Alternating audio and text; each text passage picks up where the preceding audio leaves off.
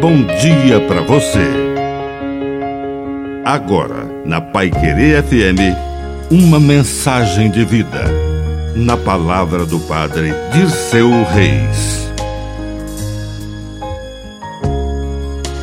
A raposa e as uvas. Uma tarde, uma raposa estava caminhando pela floresta e avistou um monte de uvas suculentas penduradas em um ramo elevado. Isso mataria minha sede, pensou a raposa.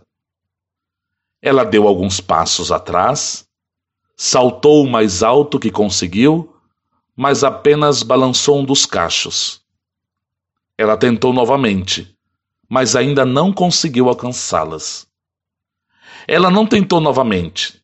Torceu o nariz e disse: Provavelmente devem estar azedas e sem sumo. E foi embora.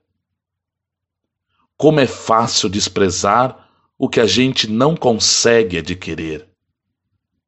Que o Espírito Santo dê a nós a virtude da perseverança e não o sentimento de desprezo por aquilo que ainda não alcançamos.